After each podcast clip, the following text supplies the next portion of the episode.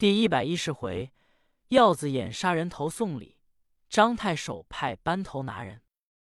话说知府张有德叫人打开包裹，一看是人头，知府勃然大怒，立刻派人把安西县知县曾大老爷请来。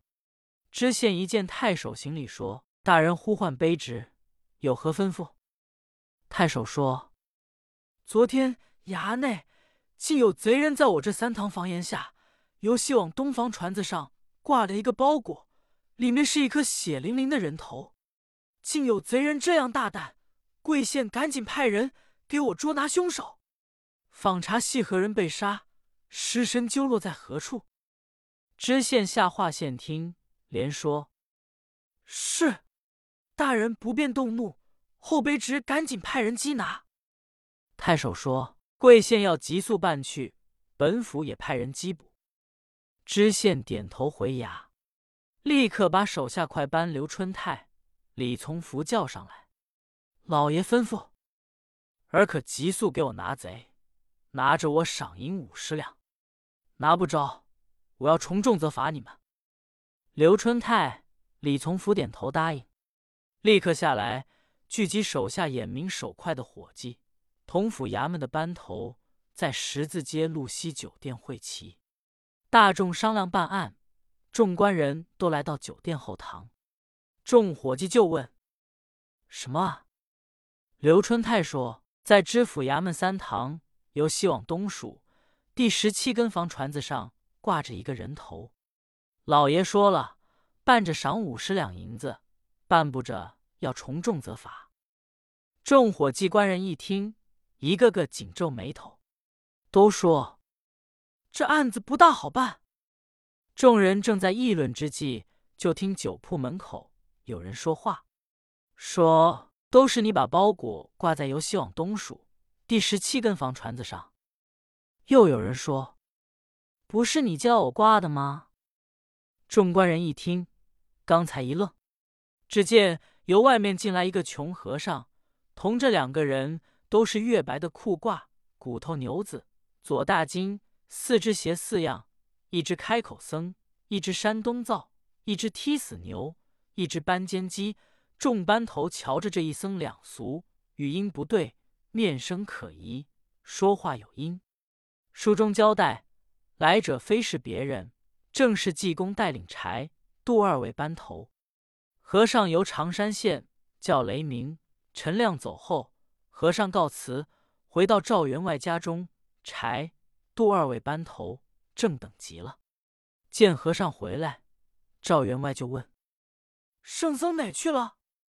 和尚说：“我在外面蹲着出宫，瞧见一个人拿着钱搭帘，直往外漏钱，我就后面跟着捡，直跟了有八里地。”赵员外说：“大概圣僧捡了钱不少吧？”和尚说：“我随着捡，随往怀里揣，捡完了，我一摸，怀腰里没系着袋子，随着又都掉了，一个钱也没落着。”赵员外一听也乐了，立刻吩咐摆酒，又留和尚住了一天。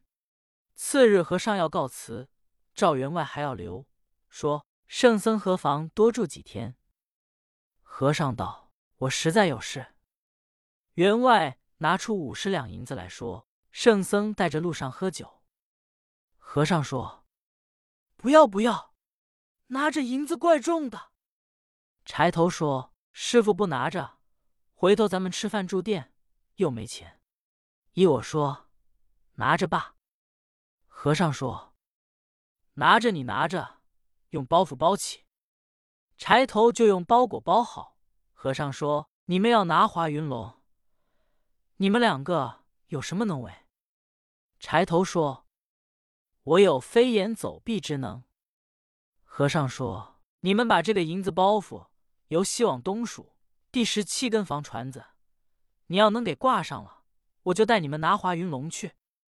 柴头说：“那算什么？”当时拿着包袱，一纵身，一只手爬住房檐，一只手把包袱挂上。柴头说：“师傅，你瞧是第十七根不是？”和尚说：“走吧。”柴头说：“把包裹拿下来啊！别不害臊了，真拿人家的银子，跟人家有什么交情？走果！”柴头一想，你不怕饿着，我们岂怕饿？赌气也不言语。和尚告辞，赵员外送到外面。和尚带领二位班头出了赵员外的庄，一直来到曲州府。走到酒店门口，和尚说：“咱们进去喝酒。”柴头说：“进店喝酒，有钱吗？”和尚说：“把包袱挂在由西往东数第十七根房船子上。”你又问我。柴头说：“不是你叫我挂的吗？”和尚说：“我叫你接的。这是冤魂不散。”神差鬼使叫你挂的，柴头说什么神差鬼使？和尚说：“走吧。”说着话，进了酒铺，坐下要菜。这时，安西县与府里的众官人都看上了和尚。和尚吃的有八成饱了。和尚又说：“你把包袱给挂在第十七根房船子上，这回走不了了。”柴头说。不是你叫我挂的吗？刘春泰越听越是，这才过来说：“朋友，由西往东数第十七根房船子的包袱是你挂的。”柴头说：“是我挂的。”刘春泰说：“好，这场官司你打了吧。”柴头刚要分辨，和尚说：“不用说了，官司打了，我们可没有饭钱。”创头说：“饭钱我给。”柴头也不言语，就知道和尚不安好心，要吃人家一顿饭。直至吃喝完毕，一算账，和尚吃了十两零三钱。刘头说：“我给了，三位跟我们走吧。”和尚说：“好。”大众一同出了酒馆，来到知府衙门。刘头说：“朋友，你说说吧，在三堂第十七根房。”船子上挂的人头是杀的什么人？尸身现在哪里？你可说罢。柴头一听说什么人头不人头，我不知道。刘春泰说：“方才在酒馆，不是你说的。由西往东数第十七根船子上挂的包裹，是你挂的吗？”柴头说：“不错。我告诉你说，我姓柴，叫柴元禄，他叫杜振英。”我二人是临安的马快，这个和尚是济公，奉秦丞相赵太守谕出来办案，拿乾坤道数华云龙。昨天我们住在赵家庄，今天早晨济公问我们有什么能为，要办华云龙。我说会飞檐走壁。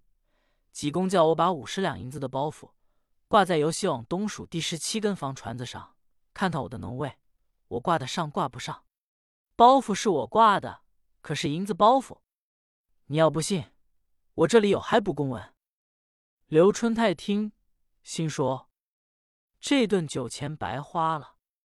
往里一回查，知府在京中见过济公，知道济公是得道高僧，赶紧吩咐把圣僧请到书房。和尚一见太守，彼此各叙寒温。太守说：“圣僧从哪里来？”